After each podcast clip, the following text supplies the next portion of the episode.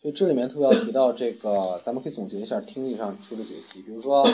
这个第一种就是对，对吧？嗯第二种是错，嗯第三种是 not given，对吧？嗯，但是还有第四种，就是可能遇到的题里面对是更对的对嗯对最佳选项，所以说你务必首先呢，第一个对这个文章是理解的，第二你未必把题目全看一遍，嗯嗯对吧？你不能抱着说这里面只有一个是出的最对的，出的是对的，其他全肯定是错的，不是这样的。它可能一个是对，但一个是更对的。所以你要看到这个问题，就是说更对取决于你的题目到底是什么，题目到底是什么。所以说它可能会出各种不同样的题，对吧？